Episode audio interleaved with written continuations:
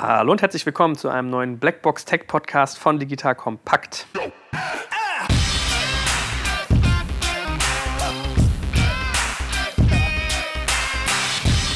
Ihr Lieben, an dieser Stelle mal wieder ein spannender Produkttipp und zwar schaut euch doch mal unseren Partner Nello One an. Nello schreibt sich, wie man spricht, N-E-L-L-O und dabei handelt es sich um ein Upgrade für eure Gegensprechtelefone, mit dem ihr eure Hauseingangstür öffnet, also die untere, wenn ihr in einem Mietshaus wohnt.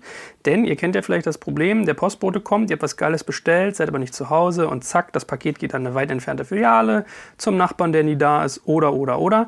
Das nervt und mit diesem WLAN-fähigen Chip namens Nello One könnt ihr das ändern.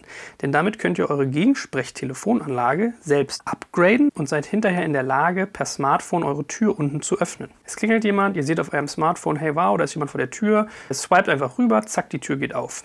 Genauso könnt ihr zum Beispiel auch hingehen und euch eine Homezone einrichten, dass wenn ihr nach Hause kommt und klingelt, Nello euch selbst die Tür aufmacht. Oder ganze Time Windows, also es gibt bestimmte Zeitfenster, die ihr einstellt, in denen die Tür bei Klingeln immer automatisch geöffnet wird. Denn dann kann der Postbote hingehen, das Paket vor eurer Tür ablegen und ihr findet es vor, wenn ihr nach Hause kommt. Natürlich gibt es auch so spannende Sachen wie User Management, also ihr könnt dann euren schlüssellosen Zugang mit der Familie teilen, mit Freunden, mit der Putzfrau oder ihr könnt euch Push-Notifications einrichten, wann immer jemand äh, kommt oder geht. Und es kommen noch ganz spannende Sachen im Jahr 2018, solche Sachen wie eine Alexa-Einbindung und, und, und. Schaut euch Nello an unter nello.io und wenn ihr dort digital als Code eingibt bei der Bestellung, kriegt ihr dann noch 20% Rabatt.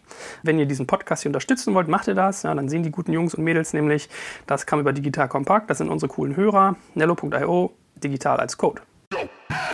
Ich bin wieder in technisch kompetenter Begleitung. Heute so technisch kompetent, ich weiß nicht mal richtig, worum es geht. Ja? Johannes, jedes Mal, wenn wir im Podcast müssen wir sagen, it's been a while. Ne? Wir machen das zu selten, unsere Abstände sind zu groß. Jetzt waren die Abstände wirklich viel zu lang. Ich glaube, zwei Monate. Ich, ich habe fast vergessen, wie du heißt, Joel. Lange nicht gesehen, trotzdem wiedererkannt, sagt mein Vater immer. Ja, aber gut, Johannes muss ja an seine Firma denken. Ne? Hier ist ja auch Unternehmer am Werke. Und jetzt hat er mal Sabbatical einen Monat. Ne? Müsste, müsste man bei Gelegenheit auch was erzählen, wie man sowas macht, was man da macht. Machst du das, dass du da irgendwie so, sag mal, das gezielt nutzt, dass du irgendwie Paper liest oder mal Apps ausprobierst oder Oder sowas? Podcasts aufnehme. Ja. ja, ganz genau. Also ich habe in der Tat ein Mini-Sabbatical jetzt im Oktober und versuche eigentlich die Sachen zu machen, für die ich sonst keine Zeit habe. Also insbesondere Podcasts, meine eigene kleine Programmiersprache mal bauen, so ein bisschen so ein akademisches Projekt, was man so tut in einem Sabbatical. Wolltest du nicht auch mal einen ähm, so Punkrock-Album aufnehmen, ja? Das wollte ich auch mal machen, aber das habe ich ehrlicherweise abgeschrieben. Nee, du wolltest, du wolltest aber auch mal, weiß ich noch, so ein, äh, einen RPG der Internetszene bauen, oder? War das nicht mal so? Das ist richtig. Ehrlicherweise, das ist eins von vielen Projekten, ähm, was zusammen mit dem Punkrock-Album äh, leider von der Tischkante gefallen ist. Ah, naja, widmen wir uns heute mal den lebendigen Themen. Und äh, da haben wir es mit einem, sowohl thematisch als auch personell, mit einem echten Schwergewicht zu tun. Ähm, Schwergewicht nicht in Bezug auf den Body Mass Index, sondern auf Kompetenzen. Stell dich doch mal ganz kurz vor, Thorsten. Thorsten Rhein heiße ich. Ich bin seit ungefähr drei, drei, vier Monaten in Berlin. Ähm, habe, ich glaube, mein ganzes Erwachsenenleben in England verbracht und bin jetzt gerade rübergezogen nach Berlin. Habe da studiert in England, eine Firma gegründet, die Firma verkauft vor drei Jahren und bin jetzt damit fertig und entspanne mich gerade in Berlin. Wie hat sich denn nach England verschlagen, dass dein ganzes Erwachsenenleben da war? Ich äh, war in Deutschland beim Bund und wusste nicht, was ich machen wollte. Wollte vielleicht Medizin studieren oder Psychologie und habe dann ein Buch gelesen von Richard Dawkins, das hieß The Selfish Gene, weil mir so mega langweilig war bei der Bundeswehr. Und es hat mir super gut gefallen. Das ist ein Buch über Evolutionsbiologie.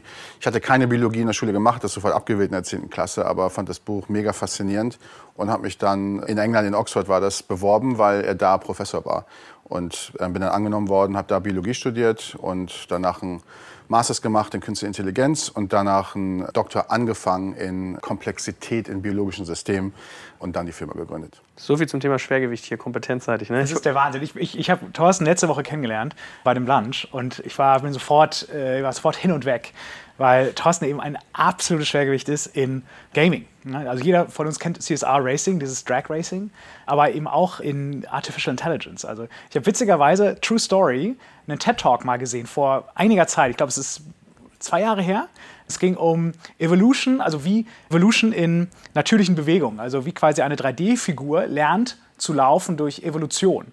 Und ich wusste nicht, dass das Thorsten war.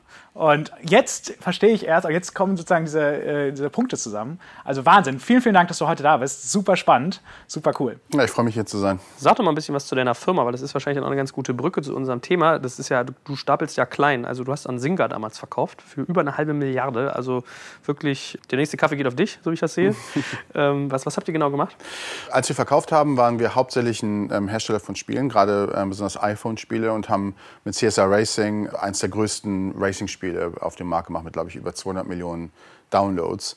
Ähm, die Firma war aber ursprünglich angefangen, das haben wir auch weiterhin gemacht mit Technologie für ähm, Spiele. Und speziell kam die Technologie daher, dass ich, als ich damals studiert habe und gerade den Doktor ähm, gemacht habe, dass ich versucht habe, Figuren zum Laufen zu bringen, die physikalisch simuliert waren. Speziell hieß das, dass wir neuronale Netzwerke hatten, die diese Figuren gepowert haben sozusagen und die neuronalen Netzwerke sind trainiert worden über künstliche Evolution. Das war also ursprünglich noch ein wissenschaftlicher Ansatz und es stellte sich dann raus, dass man mit diesem Ansatz das hinkriegt, dass man physikalisch simulierte Zweibeiner zum Laufen bekommt. Anfänglich strampeln sie nur auf dem Boden herum, aber nach einiger Zeit fangen sie an, die ersten Schritte zu machen und laufen immer weiter.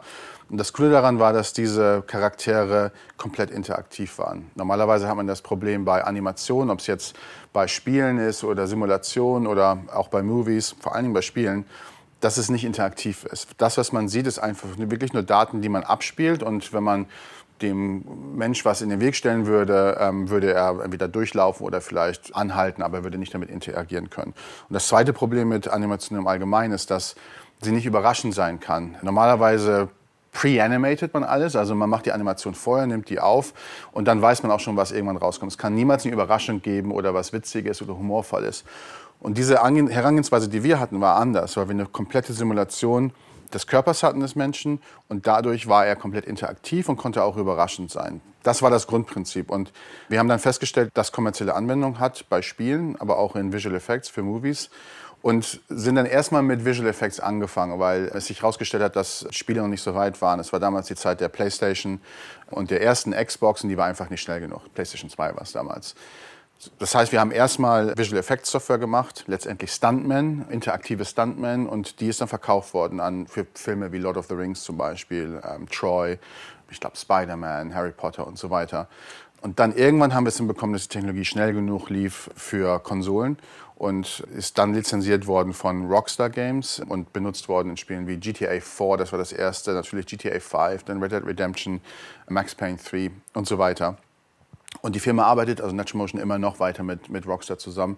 Und das ist eine Sache, auf die wir sehr stolz waren. Und wenn man jetzt GTA spielt, also alle Interaktionen mit Charakteren und ehrlich gesagt manchmal halt die brutalen Sachen, äh, das ist unsere Technologie, die da drin läuft. Und dann haben wir festgestellt zu der Zeit, dass das iPhone schnell genug wurde, diese Technologie auch in Echtzeit laufen zu lassen. Und das war dann der Zeitpunkt, wo wir sagten, wir versuchen selbst Spiele herzustellen. Und dann ist es nochmal richtig abgegangen mit der Firma und dann haben wir letztendlich verkauft. Weil du nämlich ein Fable hast für Autos, ne? Ist das nicht so? Genau, also die ersten Sachen, die wir gemacht haben auf dem iPhone, waren wirklich ganz speziell physikalische Simulationen. Und äh, eins unserer Spiele, wahrscheinlich das, worauf ich am stolzesten bin, ist ein Spiel, das nennt sich Clumsy Ninja. Das lässt diese Technologie, Euphoria heißt sie übrigens, in Echtzeit laufen. Aber das Spiel, was so der größte Durchbruch war kommerziell, war tatsächlich CSR Racing, was ein Autorennspiel ist, ein Drag Racing Spiel. Und wir haben halt versucht, die Autos so unglaublich echt aussehen zu lassen, dass du das Gefühl hast, dir gehört das Auto wirklich selbst. Und das liegt teilweise daran, dass ich selbst auch Autos ganz gut finde. Ja. Und das Tolle ist, das ist alles komplett gebackt durch AI, also physikalische Simulation durch künstliche Intelligenz. Das finde ich ganz toll, weil die Anwendungen Real-World-Anwendungen sind auf limitierter Hardware, also insbesondere Mobile Phones, und in einer Qualität dargeboten werden, die wirklich sehr, sehr, sehr, sehr beeindruckend ist. Was mich insbesondere fasziniert, ist, dass es sich bei dieser Art von Algorithmen um ein sogenanntes Genetic Algorithm oder eine Klasse von Algorithmen handelt, die sich Genetic Algorithms handelt. Und das ist heute auch unser Thema. Das ist auch heute eigentlich der Grund, warum wir Thorsten eingeladen haben, um darüber zu sprechen. Thorsten, vielleicht kannst du den Hörern mal erklären, was Genetic Algorithms sind. Also genetische Algorithmen äh, gibt es schon als Idee ähm, seit den 70er Jahren und sind wirklich zum Vorschein gekommen, also prominent geworden in den 90ern und Anfang der 2000er Jahre. Und letztendlich sind es Algorithmen, Optimierungsalgorithmen, die sich ganz stark an der natürlichen Evolution orientieren. Das heißt, es ist ein blinder Suchalgorithmus, kann man eigentlich sagen. Und er besteht darin, dass du eine Population von Individuen herstellst. Und jedes dieser Individuen hat Parameter, die komplett zufällig sind. Und diese Parameter kodieren für irgendetwas. Das könnte zum Beispiel ein neuronales Netzwerk sein oder das könnte die Reihenfolge einer Strecke sein, zum Beispiel beim sogenannten Traveling Salesman Problem. Wenn du von Punkt A nach Punkt B nach C und so weiter kommen musst, was ist die kürzeste Strecke? Und dann kann man das Problem so lösen mit Genetic Algorithms, dass du eine Population von 100 Individuen zum Beispiel herstellst und jedes dieser Individuen hat eine andere Reihenfolge, komplett zufällig. Und dann fängst du an zu evaluieren, und das nennt sich die Fitnessfunktion, Fitness-Function. Evaluierst du, was ist die kürzeste Strecke, weil das ist das, was du ähm, hinbekommen möchtest, die kürzeste Strecke rauszufinden. Rechnest es einfach aus, addierst es einfach die ganze Strecke aus und nimmst dann von den Individuen, die die kürzeste Strecke haben, die nimmst du dir und kreierst davon Kopien. Und diese Kopien äh, machst du mit Mutation. Das heißt, jede der Kopien des Originals, des Original-Elternteils sozusagen, ist etwas anders als das Elternteil. Und das heißt dann, dass diese Kopie teilweise in einigen Fällen besser ist, in einigen Fällen schlechter ist als das ursprüngliche Elternteil. Die beste nimmst du wieder, stellst davon wieder Kopien her und du wiederholst diesen Prozess immer wieder, bis irgendwann du eine Lösung hast, die vielleicht nicht die global optimale Lösung ist, weil du meistens irgendwo festhängst, aber schon eine sehr gute Lösung ist. Vielleicht eine Ebene noch mal konkreter mit einem Beispiel. Also Programmiersprachen funktionieren ja ähnlich wie ein Kochrezept. Das heißt also, es gibt eine ganze Reihe von Anweisungen und wenn ich dich jetzt richtig verstanden habe, dann funktioniert Genetic Algorithm oder Genetic Programming ist ja was anderes, aber ein genetischer Algorithmus funktioniert so, wenn ich mir ein, ein Kochrezept vorstelle und der Computer muss dieses Kochrezept ausführen, sagen wir mal Pfannkuchen, dann habe ich irgendwie 700 Milliliter Milch, 400 Gramm Mehl, drei Eier, umrühren, in eine Pfanne tun.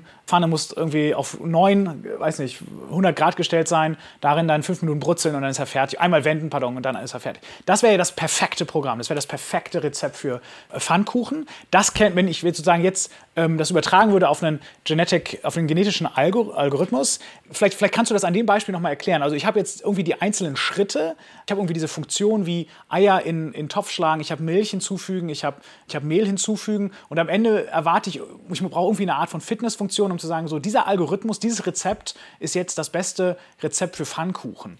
Ähm das ist eher Genetic Programming, genau. Und ähm, man benutzt ehrlich gesagt mehr Genetic Algorithms. Das heißt, wozu man Genetic Algorithms benutzt, ist die Optimierung von Parametern. Weniger die Optimierung von Schritten, Programmierschritten ah, okay. zum Beispiel. Okay, das, okay, das ist interessant, weil das war wirklich für mich auch jetzt gerade ein Learning. Ich dachte immer, Genetic Algorithms wäre primär, dass du sozusagen die Kochrezeptschritte mehr oder weniger zufällig durcheinander würfelst und am Ende einfach ausprobierst, nachdem du möglichst alle Kombinationen durchprobiert hast, kommt am Ende der richtige Pfannkuchen raus. Das dachte ich immer wäre Genetic Algorithms. Das, das ginge prinzipiell auch äh, mit Genetic Algorithms. Das Problem ist da, was ist die Mutation? Also wenn man, wenn man dieses Problem äh, sich anguckt, also Pfannkuchen zum Beispiel machen, würde man bei Genetic Algorithms die eher so benutzen, dass man weiß, was sind ungefähr die Schritte, aber die Parameter zum Beispiel, wie viel Milch, äh, wie viel, was ist noch im Pfannkuchen drin? Eier, Mehl, Eier. Mehl ähm, äh, braucht man. Und ähm, man bräuchte dann übrigens eine Fitnessfunktion. Und die Fitnessfunktion könnte zum Beispiel sein, wie gut schmeckt der Pfannkuchen oder, keine Ahnung, äh, sieht er aus wie ein Pfannkuchen und so weiter. Bei Genetic Algorithms ist es tatsächlich eher so, dass die Parameter optimiert werden. Das kann zum Beispiel, wie gesagt, ein neuronales Netzwerk sein mit Tausenden oder Millionen von Parametern. Oder das ist sowas wie die Reihenfolge von Städten im Traveling ähm, Salesman Problem. Verstehe. Und wie habt ihr das angewandt für Physiksimulationen? Weil jetzt, es klingt ja erstmal so, als müsstest du ganz viele Iterationen machen, bis du sozusagen über die Fitnessfunktion einen Satz von Parametern findest, der in irgendeiner Weise optimal ist. Ähm, wie funktioniert genau. das bei einer physikalischen Simulation? Wie habt ihr das hingekriegt? Also ähm, das Erste, was man natürlich machen muss, ist erstmal sehen, was will man überhaupt simulieren. Und was wir hinbekommen wollten, ist, ähm, dass wir einen Zweibeiner, der physikalisch simuliert war, also relativ einfach, aber mit virtuellen Muskeln und mit ähm, Kollisionen und Unterbein, Oberbein und so weiter, Unterschenkel, glaube ich, sagt man eher, sollte das Ding erstmal gebaut werden und dann eine bestimmte Strecke zurücklegen. Das war das Ziel. Und die Frage ist erstmal, wie, wie, wie wird das ganze Ding kontrolliert. Und dazu haben wir ein neuronales Netzwerk benutzt und ganz speziell ein Recurrent Neural Network. Also ein Netzwerk, was nicht nur in eine Richtung Informationen überleitet hat, sondern in alle Richtungen. Und das war ganz speziell äh, inspiriert von natürlichen neuronalen Netzwerken, sogenannte Central Pattern Generators, die in der Biologie, ähm, also von der Biologie, von der wirklichen Welt benutzt werden, um rhythmische Bewegungen herzustellen. Wir wissen zum Beispiel, dass wir sowas in unserem Herzen haben oder auch wenn man sich kratzt oder alle rhythmischen Bewegungen in biologischen Körpern werden meistens von diesen kleinen Central Pattern Generatoren, also eine Anzahl von Neuronen, die rhythmische Bewegungen herstellen, ähm, hergestellt. Und das wollten wir simulieren. Das heißt, wir hatten so ein neuronales Netzwerk. Die Frage ist halt, wie stellt man das so her, dass man Parameter hat, ähm, die funktionieren und tatsächlich eine rhythmische Bewegung herstellen. Und wenn man dieses Netzwerk kreiert und anschließt an so einen physikalischen Körper und die Parameter sind alle completely random, also komplett zufällig, dann kommt wirklich gar nichts bei raus. Wenn du Glück hast, kommt ein kleines Zucken von dem Charakter. Äh, Charakter. Vielleicht macht er sogar eine Sache, die aussieht wie ein Schritt, eine kleine Bewegung und dann fällt er normalerweise sofort um. Und das ist so das Grundproblem. Aber wenn du von diesen zufälligen neuronalen Netzwerken 100 herstellst oder 1000 und die sind alle komplett zufällig, dann sind einige von diesen etwas besser darin, den ersten Schritt zu machen als andere. Und die sucht sich der Algorithmus aus. Darwinismus. Genau, es ist letztendlich Darwinismus. Die sucht sich der Algorithmus aus und wie er sich die aussucht, hängt von der Fitnessfunktion ab. Unsere Fitnessfunktion war die Entfernung vom Ursprungsort letztendlich, wo das Ding umfällt. Du nimmst dir also die besten, die besten Netzwerke, die besten Parameter von dieser Population von 100 und davon kreierst du Kopien und jede dieser Kopie hat vielleicht ein oder zwei Mutationen, ist also etwas anders. Und wenn du Glück hast, sind einige von diesen wieder ein kleines bisschen besser als die alten, die werden wieder genommen und so geht das Ganze immer weiter. Und wie durch ein Wunder. Man lässt die Simulation laufen. Ich weiß es noch äh, genau, ich habe das, als ich das erste Mal habe laufen lassen, habe die abends aufgebaut und am nächsten Morgen mir angeguckt. Das hat ungefähr acht Stunden gedauert. Und auf einmal lief so ein Zweibeiner ein paar Schritte, ohne umzufallen. Am Schluss ist er dann umgefallen, aber ähm, er hat die ersten Schritte gemacht. Und das ist ein typisches Beispiel von natürlicher, von, von genetischen Algorithmen, die halt auf natürlicher ähm, Selektion basieren, genau wie wirkliche Biologie. Wahnsinn. Reicht das denn als, als, sozusagen als, als Genpool, wenn wir jetzt mal genetisch denken, dass du 100 Leute dir anguckst und dann weiter äh, sozusagen darunter eine Ebene legst und darunter eine Ebene? Also bei Darwinismus hast du ja dann auch den Effekt, dass manche Sachen, die vielleicht sinnvoll gewesen wären, im Prinzip wegge Genau, und das, das ist eine super Frage, weil genau das muss man halt ausprobieren. Teilweise reichen noch kleinere Populationen. Es gibt auch Algorithmen wie teilweise Evolution Strategies heißen die, die noch kleinere Populationen haben. Du brauchst aber schon einen gewissen Genpool von einer gewissen Größe, um, um dich herum sozusagen die sogenannte Fitness Landscape auszuprobieren. Und man kann sich das wirklich so vorstellen, dass jeder einzelne, jedes einzelne Individuum irgendwo auf der Fitnesslandschaft ist. Und Fitnesslandschaft heißt nichts anderes letztendlich, als, als sei man in einem Gebirge drin, wo es teilweise hochgeht, teilweise runtergeht. Und da, wo es hochgeht, wird die Fitness besser. Das heißt, die Länge des Laufens wird besser. Da, wo es runtergeht, wird es schlechter. Und oft bleiben Algorithmen irgendwo irgendwo hängen, weil diese Algorithmen nur nach oben können letztendlich. Im lokalen Minimum. Im lokalen Minimum, genau der Vorteil von einer größeren Population ist, dass du gleichzeitig um den Punkt, um den du rum bist, verschiedene Richtungen ausprobierst. Und einige davon vielleicht steil hochgehen, also sehr gut hochgehen, andere vielleicht nur ein kleines bisschen. Aber die, die nur ein kleines bisschen hochgehen, sind vielleicht in der nächsten Generation oder in der Generation danach, gehen dann wirklich richtig schnell hoch. Das heißt, es lohnt sich, die erstmal ein bisschen aufzubewahren und in der Population, im Genpool sozusagen drin zu lassen weil sie vielleicht ein paar Generationen später bessere Performance haben als die, die ganz am Anfang schon mega Performance gehabt haben. Also eigentlich bist du ein Züchter auf eine Art. Man züchtet, ja. Mhm. Das genau. ich, also was ich total spannend finde, also Genetic Algorithms werden verwendet, um im Grunde Parameter zu setzen, Parameter zu finden für beispielsweise neuronale Netze. Genau. Das heißt also letztendlich finde ich Modellparameter oder ich, habe, ich löse ein Optimierungsproblem, mhm. ja, wenn du sozusagen das Gebirge beschreibst, um eigentlich einen darunter liegenden Unteralgorithmus zu optimieren. Jetzt, hast du, jetzt haben wir aber gerade über Genpoolgrößen gesprochen, über Gene, Mutationen, wie groß ist der, wie viele Iterationen oder wie viele Generationen bedarf es. Sind das nicht auch wieder Parameter, die man auch wieder finden und setzen muss? Ja. Wendet man dann da wieder Genetic Algorithm an? Oder wie, wie ähm, auch eine sehr gute Frage. Ähm, die Antwort ist ja, die muss man auf jeden Fall setzen. Und im Moment setzt man die ehrlich gesagt Pi mal Daumen aus Erfahrung zum größten Teil. Was man eigentlich machen sollte und was übrigens auch in der Biologie interessant ist, woher kommen überhaupt die Mutationsraten in der Biologie? Die müssen wahrscheinlich auch selbst evolviert sein. Was man eigentlich machen sollte, ist diese Mutationsraten auch zu evolvieren. Der Grund, warum man das in der Vergangenheit nicht gemacht hat, zum größten Teil ist einfach Processing Power. Weil genetische Algorithmen sehr viel Processing Power brauchen. Es ist letztendlich ein blinder Suchalgorithmus, wo du sehr viele, sehr viele Individuen in der Population evaluieren musst und dann weiter über viele Generationen evolvieren evaluieren muss. Und deshalb hat man es nicht, meistens nicht gemacht, dass man auch noch diese sogenannten Metaparameter dazu evaluiert. Aber das ließe sich wahrscheinlich sehr gut parallelisieren, oder? Das heißt, wahrscheinlich mit moderner Hardware müsste da auch jetzt sehr viel mehr gehen als in den 90ern oder in den 80ern. Oder? Genau, der große Vorteil von genetischen Algorithmen im Allgemeinen ist, dass sie extrem parallelisierbar sind. Also sie laufen halt letztendlich, alle Individuen laufen komplett unterschiedlich und unverbunden mit anderen Individuen. Das heißt, die jetzige Generation von Hardware sollte eigentlich perfekt sein. Kannst du mal so ein Gefühl geben, wie lange es dauert? Also man sagt ja immer, ja, Evolution ist ja nicht wie Revolution, sondern ist ja eher langsam, also nicht so schnell. Ja. Wie lange es dauert, ehe du von ich will dem Laufen beibringen hingekommen bist zu Rockstar Games interessiert sich, wie kann ich meine Cowboys irgendwie vom Pferd verlassen mit eurem? Ja, oder wie haue ich dem, dem Protagonisten einen Baseballschläger auf den Kopf? Also die, ähm, dazwischen lagen ein paar Jahre tatsächlich, ähm, wobei da... Ähm, Aber nicht Jahre Rechenzeit oder Jahre Nein, Entwicklung? Das größte Problem da war das wirklich das Engineering selbst, weil es hat sich herausgestellt, äh, was ich naiv intuitiv, äh, war mir am Anfang noch nicht ganz klar. Ein Forschungsergebnis zu haben, was funktioniert, ist noch lange nicht das gleiche wie einen Charakter zu haben, der in einem äh, Riesenspiel läuft, wo gleichzeitig eine komplette Open-Ended World simuliert wird und um dich Autos herumfahren und so weiter. Also das Engineering war das, was nachher wirklich am meisten Zeit gebraucht hat, das Software Engineering selbst. Aber die Frage zum Beispiel, wie lange dauert das, sowas zu evolvieren, ist auch interessant, weil wir haben angefangen, wie gesagt, am Anfang hat es acht Stunden gedauert und das war mit einem einfachen Charakter. Als die Charaktere komplexer wurden, um echter auszusehen, war es noch länger, ungefähr zwölf Stunden wahrscheinlich, um ein ähm, neuronales Netzwerk zu evolvieren. Und das haben wir nachher so optimiert, indem wir das Netzwerk immer kleiner und kleiner haben machen können, dass wir es am Schluss innerhalb von acht Minuten geschafft haben. Und zwar von null, also Charaktere, die wirklich nur auf dem Boden rumgestrampelt haben, bis zu selbstständigem Laufen.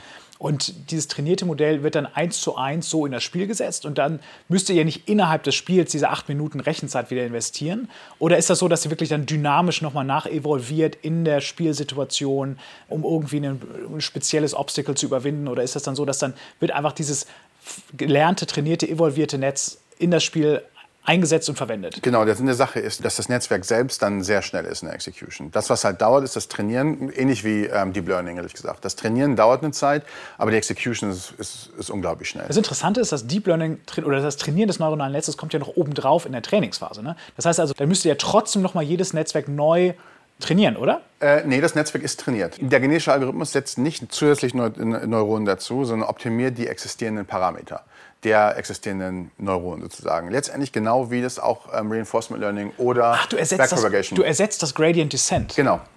Let, letzt, letztendlich ist ein äh, genetischer Algorithmus nichts anderes als ein äh, Stochastic Gradient Descent, der nicht Backpropagation okay, ist. Okay, wieder Learning. Jetzt ich dachte immer, man, man, man, lernt oder man trainiert die Meta-Parameter. Äh, Weil das ist so ein bisschen wie das Auto-ML von Google, wo du versuchst im Grunde einen, einen, einen Meta-Machine äh, Learning-Algorithmus zu bauen, der äh, neuronale Netze baut. Ja, das ist allerdings auch nicht so falsch. Das, das könnte man prinzipiell ohne weiteres damit machen. Das wird aber, wurde aber nicht gemacht, wie gesagt, einfach weil nicht genug Processing Power da war. Es ist total faszinierend, weil da jetzt so zwei Welten zusammenkommen. Auf der einen Seite simulieren wir mit neuronalen Netzen die Biologie, das Gehirn. Und auf der anderen Seite kommt jetzt die Evolutionstheorie rein. Und wir bringen letztendlich da beide Welten zusammen. Und beide, sozusagen beide Learnings aus der, aus der realen Welt. Also Darwinismus plus simulierte neuronale Netze. Das ist genau. wahnsinnig genau. mächtig. Kommt da der nächste Schritt im AI her in Richtung General Artificial Intelligence? Ich glaube, das kann sein. Also erstmal auf der ersten Ebene, also der Ebene des Lernens selbst, ähm, gibt es, wie wir wissen, viele Probleme, die sich nicht über Supervised Learning lösen können. Und überall, wo Supervised Learning und Kannst du mal sagen, was das bedeutet? Letztendlich lernen, indem du Du lernst, indem dir Daten präsentiert werden, die schon die Antwort sind. Das heißt, du versuchst aus ähm, großen Datensätzen, zum Beispiel hast du, keine Ahnung, eine Million Fotos von Männern und Frauen und die sind annotiert. Das heißt, du gibst dem neuronalen Netzwerk immer ein Foto und sagst übrigens, sag, was es ist und du sagst ihm, es ist ein Mann und er sagt, es war eine Frau und den Fehler zwischen Mann und Frau, das ist letztendlich eine Zahl, den benutzt du, um das Netzwerk ein bisschen besser zu machen beim nächsten Mal. Dafür brauchst du unglaublich große Datensätze, die annotiert sind, wo du schon vorher die Lösung weißt, damit das ähm, Netzwerk nachher generalisieren kann davon. Das funktioniert sehr gut. Man braucht sehr viel Daten und das ist letztendlich die Grundlage von allem Deep Learning im Moment. Der Algorithmus Backpropagation, der dafür benutzt wird, wurde Mitte der 80er erfunden und hat jetzt wieder einen riesen zweiten Durchbruch gehabt, kann man sagen, so vor drei, vier Jahren. Wir, so, wir sollten es mal einordnen, ne? was auch eigentlich dieses ganze Thema Genetic Algorithms, Genetic Programming im ganzen KI-Thema äh, sozusagen äh, bedeutet. Und dafür, glaube ich, müssen wir mal ein paar Leute, also inklusive mir, ein bisschen mit abholen über den ganzen Begriffen. Also wir haben jetzt solche Sachen wie Deep Learning, Machine Learning, neuronale Netze. Kannst du da mal irgendwie so ein, so ein kleines äh, Mini-Lexikon verbaler Natur geben, was was ist und wie dann äh, Genetic Programming reinpasst? Ja, also man mit neuronalen Netzwerken angefangen. Das sind letztendlich vereinfachte Simulationen des Nervensystems oder des Gehirns. Die bestehen aus sogenannten Neuronen, die miteinander verbunden sind über Weights, heißen die, also über Verbindungen. Und es stellt sich heraus, dass diese Strukturen in der Lage sind, Muster zu erkennen und auch Generalisierung von Mustern zu machen. Zum Beispiel sind die sehr gut in der Bilderkennung. Ähm, dafür werden sie zum großen Teil im Moment auch ähm, benutzt, können Objekte in Bildern erkennen oder wie gesagt auch klassifizieren zwischen Männern und Frauen oder verschiedenen anderen, anderen Dingen, können Schriften erkennen und so weiter. Und der Grund, warum das möglich ist, ähm, ist, ist Lernen, also sogenannte Lernalgorithmen, Learning Algorithms. Und davon gibt es einen ganz bekannten, der nennt sich Backpropagation. Ich weiß nicht, ob es dafür eine Übersetzung gibt. Der ist in, den, in der Mitte der 80er Jahre, ich glaube, von Rummelhardt und Hinton erfunden worden, ich glaube 1986. Und hat damals in den ersten paar Jahren für sehr viel Aufsehen gesorgt, Ende der 80er Jahren, weil man dachte, man kann endlich mit diesen neuronalen Netzwerken lernen wie Menschen. Und dann hat man festgestellt, es ist an Grenzen gestoßen. Es ging einige Sachen ganz gut, andere Sachen haben überhaupt nicht funktioniert. Und dann kam äh, der sogenannte AI Winter, der Künstliche Intelligenz Winter. Den gab es über mehrere Jahre lang. Und dann vor ein paar Jahren, ich glaube, man kann so sagen 2013, 2014, haben wirklich die gleichen Leute, also der hinten, der auch an dem ursprünglichen Paper beteiligt war, mit ein paar anderen Leuten festgestellt, die Algorithmen funktionieren ja doch. Und zwar funktionieren die dann, wenn man diese Netzwerke viel, viel größer macht äh, und nicht nur ein paar tausend, sondern ein paar Millionen von Neuronen benutzt und wenn man denen viel mehr Daten gibt, als vorher der Fall war. Und was halt passiert ist in den letzten paar Jahren, ist, dass man wesentlich mehr Processing Power hat durch die Hardware. Äh, man hat ähm, GPUs, Grafikchips, die jetzt viel schneller sind und man hat teilweise durch das Internet unglaublich viel mehr Daten und teilweise auch unglaublich viel mehr annotierte Daten. Und seitdem hat man das Ganze so ein bisschen neu genannt und nennt es Deep Learning.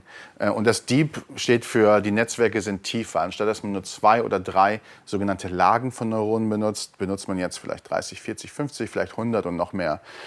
Aber letztendlich ist es das gleiche Prinzip. Es hat sich nicht großartig was geändert. Die Struktur der Netzwerke ist immer noch relativ ähnlich und der Lern Lernalgorithmus Backpropagation ist immer noch der gleiche. Damit kann man zwar viel lösen, das Problem ist aber, dass es viele Probleme in der Welt gibt, die man nicht lernen kann, indem man unglaublich viel Daten, annotierte Daten gibt und dem Netzwerk sagen kann, das sind übrigens die richtigen Antworten, kannst du davon generalisieren. Ganz viele Probleme wie zum Beispiel Autofahren, aber auch wie zum Beispiel die zu laufen zu lernen als physikalischer Körper, sind keine Probleme, die man mit unglaublich viel Daten lösen kann. Man muss sie lösen, teilweise durch Ausprobieren und vielleicht teilweise auch die Imitation. Und dazu gibt es eine neue Art von Algorithmen oder zumindest eine andere. Eins davon ist Reinforcement Learning. Das heißt, man probiert Sachen aus und macht die Sachen mehr, die funktioniert haben, simpel erklärt. Ähm, und die der andere Ansatz sind genetische Algorithmen oder evolutionäre Algorithmen. Da ist es auch so, man probiert Sachen aus, komplett blind, macht dann aber nicht mit Absicht mehr das, was funktioniert hat, sondern der Algorithmus sucht einfach sich die Individuen aus, die gut funktioniert haben und sagt, okay, ihr dürft weitermachen, verändert euch weiter, zufällig, und die Besten dürfen wieder weitermachen und so weiter. Und der Grund, warum genetische Algorithmen im Moment, glaube ich, noch nicht in aller Munde sind, ist der gleiche Grund ähm, wie ähm, bei Deep Learning und beim AI-Winter. Genetische Algorithmen waren richtig beliebt wieder so um die Jahrtausendwende 2000 weil die da benutzt wurden in einem Fach, das hieß ähm, Artificial Life, also künstliches Leben. Und das hat auch teilweise richtig gut funktioniert. Also man hat genetische Algorithmen oft benutzt, um Backpropagation zu ersetzen. Aber auch da gab es irgendwann dann einen Punkt, wo man sagte, okay, weiter geht's nicht. Unter anderem, weil man Parameter eigentlich hätte evolvieren sollen, wie die Metaparameter von neuronalen Netzwerken. Aber dafür war einfach nicht die Processing Power da. Und deshalb glaube ich, was jetzt passieren wird, ist, dass genetische Algorithmen genau so ein Revival letztendlich haben, wie Deep Learning das jetzt hat, also neuronale Netzwerke. Aus eigentlich genau den gleichen Gründen. Und wie immer an dieser Stelle noch der Hinweis auf einen ganz tollen Partner von uns. Und zwar möchte ich euch heute gerne Bilendo vorstellen. Bilendo schreibt sich, wie man es spricht, B-I-L-E-N-D-O. Und das ist ein ganz toller Cloud-Service, mit dem ihr alle Prozesse nach der Rechnungsstellung automatisieren könnt. Ja, das heißt, ihr kennt das ja, wenn ihr irgendwie viele Rechnungen schreibt, habt ihr manchmal das Problem, ihr müsst dann irgendwie fleißig so eine Sache machen wie Debitorenbuchhaltung, müsst offene Posten irgendwie managen, müsst euch ins Mahnwesen begeben, wenn mal jemand nicht bezahlt. All diese Dinge und noch viel mehr übernimmt Bilendo von euch, dass ihr also im Prinzip, jetzt mal überspitzt formuliert, den Kopf abschalten könnt, wenn die Rechnungserstellung erfolgt ist, denn alles danach wird für euch automatisiert. Ja? Denn Bilendo arbeitet täglich und automatisch, das heißt, ihr werdet effizienter und schneller und je mehr Rechnungen ihr damit bearbeitet, desto mehr Nutzen habt ihr eigentlich. Was heißt das konkret? Ähm, zu den Funktionen gehören solche Dinge wie gerade schon angedeutet, E-Invoicing, Output Management, Mahnwesen, aber auch in Kasso, wo Sie dann mit entsprechenden Partnern zusammenarbeiten und natürlich unterschiedliche Integrationen. Ihr könnt auf ganz verschiedenen Wege eure Rechnung in das Tool importieren. Über Drag and Drop, über BCC-E-Mails, über Dropbox, Google Drive, über APIs, was ihr wollt und könnt natürlich auch den ganzen Zahlungsimport machen über solche Sachen wie Figo, PayPal, CSV, aber natürlich auch eine eigene Lösung namens Bilendo Banking. Ja, das, ihr merkt also, es funktioniert mit sehr, sehr vielen Schnittstellen, auch in Sachen Software. Wenn ihr zum Beispiel eine eigene Rechnungslegungssoftware habt, könnt ihr Bilendo als Add-on-Service nutzen. Ja, das heißt, es ist im Prinzip ein Add-on zu eurer bestehenden Buchhaltung und automatisiert euch alle Geschichten, die nach der Rechnungsstellung passieren. Schaut euch das Ganze mal an. Wie gesagt, Bilendo, wie man es spricht, B-I-L-E-N-D bilendo unter bilendo.de. Kannst du noch mal erzählen, was hat das mit Artificial Life auf sich? Was ist so die Grundidee? Die Idee von Artificial Life ist grundsätzlich gewesen, dass man von der Biologie inspiriert Prozesse versucht zu simulieren. Das sind teilweise neuronale Netzwerke, das sind aber teilweise auch künstliche Evolution. Und da ging es zum Beispiel ähm, darum zu sehen, ob man Agenten herstellen kann, also Individuen, die miteinander in einer, in einem, wie soll man das sagen, letztendlich biologischen Zusammenleben leben, was ähnlich ist wie das, was man in der wirklichen Evolution findet. Man hat versucht, Gene zu simulieren, habe ich übrigens auch. Ich habe damals ein Paper gemacht über künstliche Genome und um zu verstehen zum Beispiel, was sind die Dynamiken von einem Genom, wie schalten sich Gene an und aus, lässt sich das evolvieren und so weiter. Also ein relativ loser Begriff, aber es ging darum, biologische Aspekte zu simulieren. Hat aber nicht funktioniert? Doch, es hat teilweise funktioniert. Also zum Beispiel unsere Sache, die Evolution von Charakteren, die dann laufen lernten, das war künstliches Leben. Und das hat funktioniert, haben wir dann kommerziell angewandt. Aber andere Dinge, wie zum Beispiel die Genomsimulation, hat auch funktioniert, habe ich dann aber nie weitergemacht, weil ich keine Zeit hatte dazu. Und ich glaube, jetzt ist es um einiges interessanter, als es damals war, weil man einfach mehr Power hat. Also wir haben damals, glaube ich, auf dem Pentium noch was, solche Sachen gemacht. Das war richtig, Mist. gibt, es, gibt es Forschungsgruppen, die das auf dem Schirm bekommen? Hast du, oder gibt es Startups? Oder hast du das Gefühl, dass, oder es gibt, gibt es eine bestimmte, einen bestimmten Anwendungsbereich, in dem Artificial Life oder Genetic, genetische Algorithmen am meisten Sinn machen in der Anwendung? Also wenn man jetzt irgendwie an Bots denkt, an, an NLP oder an, an, andere Bereiche, hast du das Gefühl, es gibt, oder in, an StarCraft, also, ne, also Gameplaying, hast du eine Wette darauf, dass genetische Algorithmen in einem bestimmten Bereich ähm, in der nahen Zukunft groß werden? Ja, ich glaube, alle Bereiche, in denen Supervised Learning nicht funktioniert, werden genetische Algorithmen wieder ausprobiert werden. Zum Beispiel, ähm, es gab jetzt gerade ein Paper, also erstmal, um deine Frage zu beantworten, es gibt noch nicht viele Forschungsgruppen, die daran arbeiten im Moment. Ich glaube, das Thema wird jetzt gerade wieder interessant und das erste wirklich richtig interessante Paper, ähm, was jetzt rauskam vor ein paar Monaten, ist ein Paper von, von OpenAI, die ähm, Atari Games Benchmarks und auch die äh, physikalische Simulationsbenchmarks die es über Reinforcement Learning gibt, nachgemacht haben mit Evolution Strategies. Also den Research, den es ursprünglich gab von äh, DeepMind, Atari-Spiele mit Reinforcement Learning zu, le zu lernen, haben sie nachgemacht mit Evolution Strategies, die letztendlich generische Algorithmen sind, und haben festgestellt, dass die Performance genau die gleiche ist. Das heißt, Performance im Sinne von, wie lange dauert es, sowas zu evolvieren haben aber festgestellt, dass es wesentlich einfacher zu programmieren ist und wesentlich weniger Grundannahmen gemacht werden müssen. Und das war jetzt wirklich das erste Mal, dass man gemerkt hat, dass Genetic Algorithms oder Evolution Strategies von der Performance äquivalent sind wie, äh, wie Reinforcement Learning, aber wesentlich einfacher auszuprobieren. Das Problem mit Genetic Algorithms und auch übrigens Reinforcement Learning ist, dass du sehr viel ausprobieren musst. Letztendlich ist das der große Unterschied zu Supervised Learning.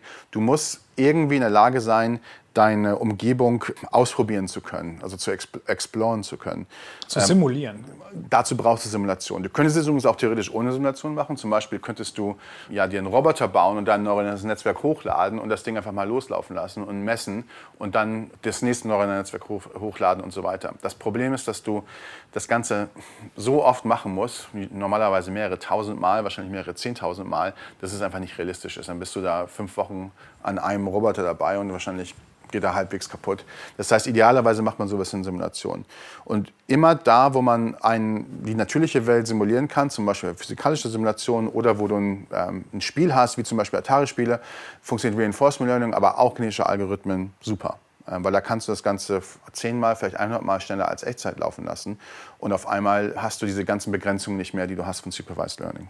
Und trotzdem weißt du ja nie, wann der Algorithmus in Anführungsstrichen fertig ist. Nicht? Du weißt, du kannst nicht abschätzen, wenn du ihn abends um 8 startest, dass er morgens um 8 fertig ist. Ne? Oder zumindest eine, eine Fitness erreicht hat, die für dich ausreichend ist. Sondern du musst immer so ein bisschen hoffen, Gibt's da, was gibt es da für Strategien? Also du, das ist, glaube ich, auch ein Unterschied zu dem klassischen Supervised Learning. Ne? Du hast irgendwie dein Trainingsset und weißt, okay, du hast das Trainingsset irgendwie 15 Mal durchgenudelt, 15 Mal gebackpropagated, besser kann es nicht werden. Du hast einfach nicht mehr Daten. Versus Simulation weiterlaufen lassen, das kannst du theoretisch noch 1000 Jahre. Du weißt aber nicht, ob das Modell inhärent mächtig genug ist, um sozusagen auf ein Ergebnis zu bekommen, dass du sozusagen einen, einen, einen Parametersatz evolvierst, der ausreichend fit ist. Gibt es da Strategien? Wie geht man daran? Also das stimmt, das ist ein Problem. In Backpropagation übrigens teilweise auch, aber nicht ganz so schlimm. Stimmt, du kannst auch, du kannst auch hängen bleiben. Genau, ne? ja. genau. Du hast also auch die, so Step Width und sowas. Ja. Genau, also dieses Hängenbleiben im Allgemeinen, im, im lokalen Optimum ist, ist bei all diesen Algorithmen ein Problem. Und die Frage ist halt, wie löst man das Problem? Erstmal ist die Frage, muss man es überhaupt lösen? Weil wenn, wenn, das, wenn du irgendwo hängen bleibst und du merkst, okay, es geht nicht weiter, vielleicht ist die Lösung ja schon gut genug. Und zum Beispiel bei uns war das so, ähm, wenn wir diese Walkers, diese Läufer evolviert haben, haben wir immer ganz unterschiedlich verschiedene Gangarten dabei rausbekommen. Und das war eigentlich ganz interessant. Also der Algorithmus ist hängen geblieben. Teilweise war es ein fröhlicher Gang, teilweise ein besoffener Gang. Und da ging es auch nicht weiter, aber es war an sich ganz interessant. Das Kriterium war für uns ja eigentlich immer nur, dass es eine bestimmte Distanz läuft, ohne umzufallen. Und das Ding lief dann einfach weiter, aber auf verschiedene Art. Das ist erstmal das Erste. Wenn du aber merkst, dass es nicht so gut läuft, wie es eigentlich ist, sondern dass es umfällt immer, ähm, keine Ahnung, nach äh, 10, 20 Metern, es wird einfach nicht besser, dann fängst du entweder nochmal vom Neuen an, äh, mit komplett neuen zufälligen Individuen, oder, was meistens effektiver ist, du machst die Mutationszahl, äh, die, die, Anzahl der Muta Mutationen oder die Größe der Mutation kurzfristig höher, sodass du letztendlich die Population zwingst, aus diesem lokalen Optimum rauszukommen und auf ein nächstes springt. Und das wird gemacht, das wird gerade bei Evolution Strategies gemacht. Da ist es so, dass die Mutationsraten abhängig davon, ob das Ding hängen bleibt, automatisch hochgehen. Bei genetischen Algorithmen wird es etwas weniger gemacht, unter anderem, weil es nicht biologisch ist. Und ich, zum Beispiel, ich war jemand, der teilweise ein bisschen dogmatisch war. Wenn es zu unbiologisch ist, habe ich es nicht gemacht. Aber ich glaube, im Nachhinein war das ziemlich naiv. Es eigentlich auch machen sollen. Ja gut, aber man könnte ja sagen, die Evolution hat sich selbst evoluiert es muss das Optimum sein. Deswegen ist die Annahme, zu sagen, wir nehmen eine Mutationsrate, die ähnlich ist wie in der Natur, doch eigentlich richtig. Ja, es muss nicht unbedingt das Optimum sein, weil es kann sein, dass die ähm, Natur selbst Einschränkungen hat, über die sie nicht hinauskommen. Also es gibt ja ganz viele, bei uns im Menschen, ganz viele Einschränkungen, die deshalb da sind, weil die Evolution nicht das Problem hat besser lösen können. Also die Evolution hat das gleiche Problem wie genetische Algorithmen. Das ist, du kannst nur kleine Schritte machen und wenn es nicht mehr weitergeht, wenn du irgendwie auf einer bestmöglichen Lösung in diesem Bereich bist, dann kommst du dann nicht mehr runter von dieser Lösung. Und wir haben das gleiche Problem als Menschen zum Beispiel. Alle Säugetiere haben das Problem, wie unsere Retina aufgebaut ist. Das Licht kommt durch unsere Retina durch, kommt durch den kompletten Zellkörper, muss es sich durchquetschen, also durch den ganzen Mist, der im Zellkörper durch ist. Und erst ganz am Ende des Zellkörpers ist der lichtempfindliche Teil der Retinazelle. Eigentlich eine totale Fehlentwicklung. Aber es ist deshalb so, weil die ersten fotosensitiven Zellen, die es gab, so rum gebaut wurden. Damals war es egal, es musste damals hieß vor Millionen von Jahren. Damals musste das Ding wirklich nur sehen, ob hell oder dunkel. Und es wurde halt immer Schritt für Schritt besser mit mehr Genauigkeit. Aber es gab nie den Punkt, dass es sagen konnte, okay Leute, das macht ja überhaupt keinen Sinn, dass das Licht von vorne erst durch den ganzen Mist durch muss, ganz nach hinten. Wir drehen das mal um. Weil damit wäre so viel kaputt gegangen, dass die Fitness zu stark runtergegangen wäre.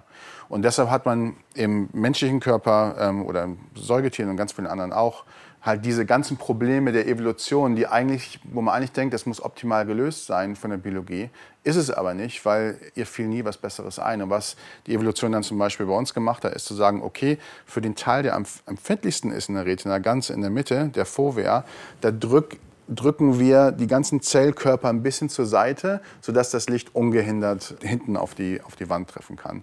Und diese ganzen Fudges, die es in der natürlichen Evolution gibt, gibt es übrigens genauso in genetischen Algorithmen. Und das liegt einfach an der Natur des Algorithmus, der nur schrittweise und nie planen kann. Ja. Dafür aber stabil ist. Ne?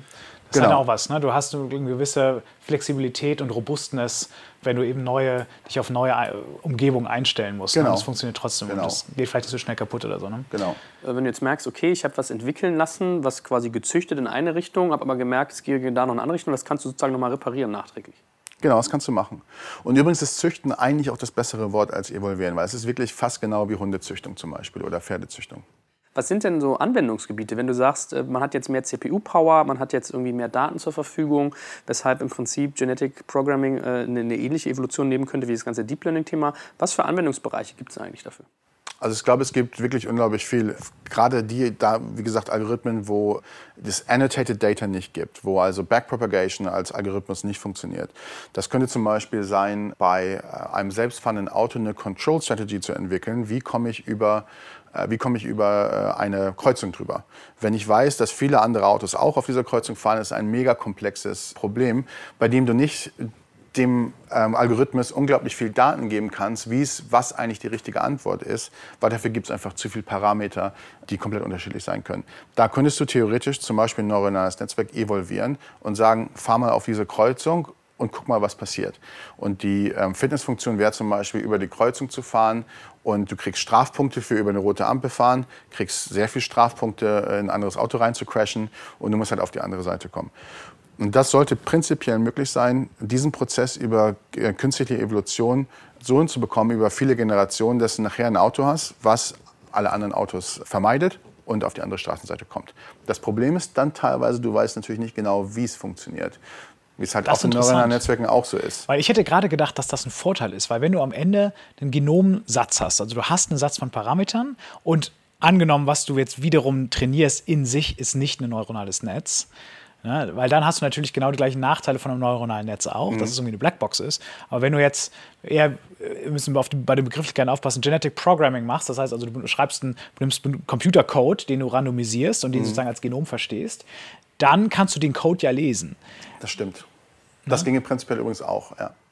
Und da ist halt die Frage, was ist das Wichtigere? Letztendlich kann man sagen, neues Netzwerk ist vielleicht nicht vollkommen zu verstehen, aber es ist so weit getestet worden, dass es hundertprozentige oder 99,999-prozentige Robustheit hat, ist vielleicht genauso gut wie ein anderer Algorithmus, den du besser verstehen kannst, aber der vielleicht eine etwas weniger ähm, gute Robustheit hat. Also ich glaube, beides ist möglich und, und auch mit genetischen Algorithmen hast du tatsächlich ein bisschen mehr Freiheit, auch andere ähm, Control Architectures zu benutzen. Das stimmt schon. Könntest du Medikamente entwickeln auf dem Weg eigentlich?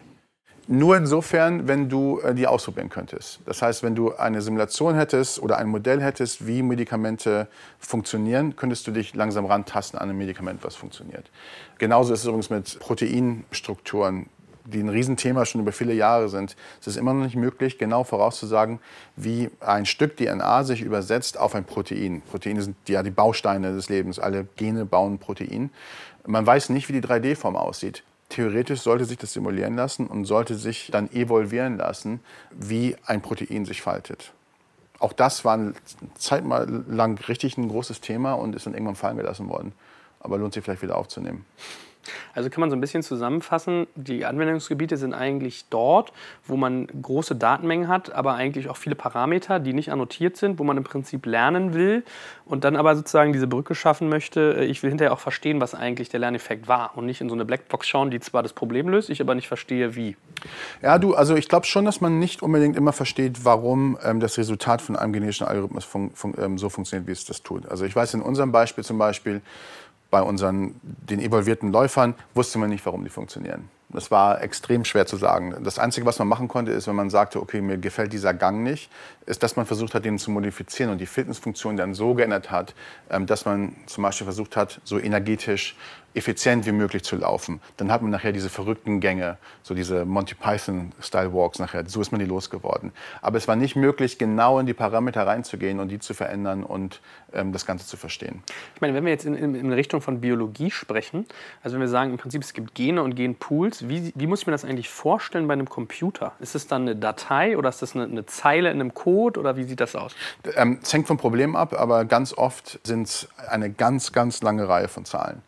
Und diese Zahlen, eine Mutation zum Beispiel bei diesen vielen Zahlen mag zum Beispiel bedeuten, dass man eine Zahl von 8.3 auf 8.6 ähm, ändert.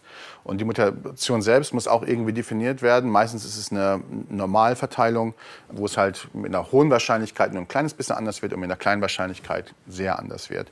Auch das übrigens ließ sich prinzipiell evaluieren als Metaparameter. Und übrigens wäre auch übrigens nicht ganz unwichtig. Und dann gibt es noch die Möglichkeit der sogenannten Rekombination. Also es gibt nicht nur Mutation, dass ein Parameter geändert wird, sondern Rekombination, dass man einen ganzen Set von Parametern, sagen wir mal 20, einfach rausnimmt aus dieser Reihe und austauscht mit dem äquivalenten Set von diesen zehn Parametern in einem anderen Individuum.